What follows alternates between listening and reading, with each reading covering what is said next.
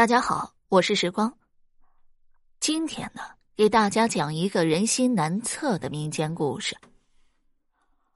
泸州的宝月斋是城中鼎鼎有名的古玩店，店老板陈广才也是子承父业，用心经营了十几年，并在城里开了两家分店。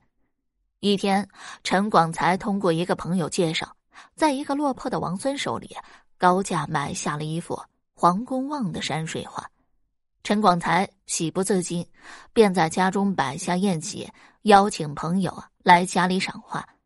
前来的都是城中同行和金石玩家，大家纷纷对着那幅山水画赞不绝口，大赞黄公望笔意简意浑厚。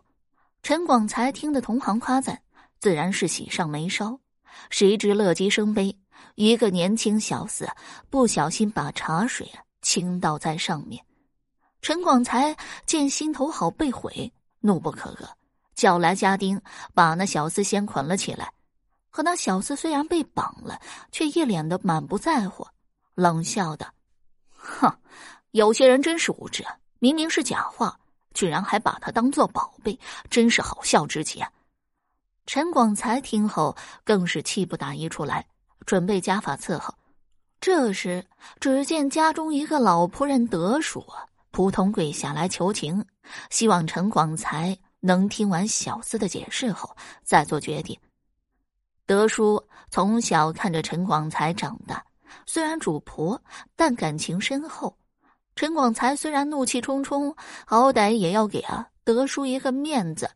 陈广才让小厮说出他的依据来，小厮不紧不慢的从画布的材质以及上面的落款判断。这画布啊，虽是已做旧处理，但仍能用手啊触摸出不同来。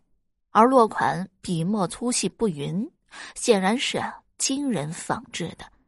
陈广才听后一言不发的对照着画来查看，果真如小厮所言，这幅画真是赝品。他立马让家丁给小厮松了绑。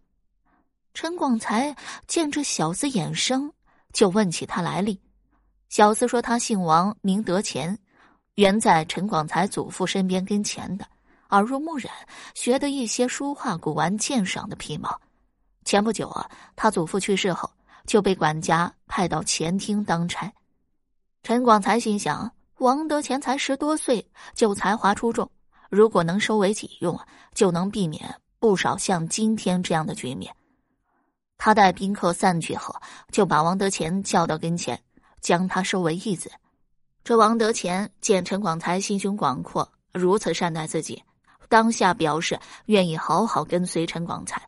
从此，陈广才无论到哪儿都把王德乾带在身边，那些坑蒙拐骗的人也不敢来诓他。王德乾如此受到陈广才的器重，引起了自己儿子陈康寿的不满来。陈康寿从小就不求上进，游手好闲。成年后越发不像话，时常偷盗家中的字画去变卖换钱吃喝。眼看宝月斋第三家分店开业，陈广才才安排了王德乾去新店做掌柜。陈康寿心中愤愤不平，便生了歹念。陈康寿借着给新店庆贺名义，来到宝月斋的新店，趁着众人忙碌之际，给王德乾的茶壶里投了毒。晌午。从外头进来的陈广才觉得口干舌燥，随手拿起茶壶倒了一杯茶，一饮而尽。没多久啊，陈广才突然呕吐不止，四肢抽搐。等请来大夫时，已经咽了气了。陈康寿没想到，没害了王德乾，却害了自己亲爹。但木已成舟，不如将计就计。他一口咬定是陈广才喝了王德乾茶壶里的茶水。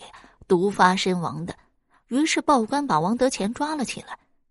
王德乾在公堂上大呼冤枉，县令也对陈康寿的人品有所耳闻，觉得此案定有蹊跷。他先命仵作验尸，发现陈广才是中了砒霜之毒。之后，县令又命人去城中各大药房查找近期购买砒霜的记录，查到陈康寿十天前曾购买过，便把陈康寿押来审讯。在证据面前，陈康寿无法抵赖，只好招供，被判处以斩首。王德乾虽然接管了宝月斋的生意，但他从不徇私枉法，账目分明，每个月都会亲自去陈家和陈夫人与管家对账。陈夫人先后经历了丧夫丧子之后，也不想过问世事了。见王德乾忠心耿耿，就让他入赘上门，把女儿陈秀英许配给他，也算陈家香火有气。王德乾入赘陈家后啊，与陈秀英互敬互爱，一起为陈夫人养老送终。常言道呀，害人之心不可有。妒忌就是把人引向犯罪的毒药，砒霜虽毒，但毒不过人心。倘若陈康寿能好好的反省自己，而不是一味嫉恨，他爹也不会冤死，他更不会把自己性命也断送了。善恶到头终有报，行恶之人就算不是现世报，他也终身会被犯罪的阴影所笼罩，惶惶不可终日。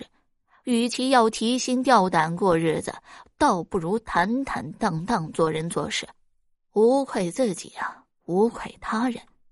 好了，今天这个民间故事我就讲完了。如果你还对其他民间故事感兴趣的话，点个关注，来个赞，我接下来还会为你讲更多、更加精彩的民间故事。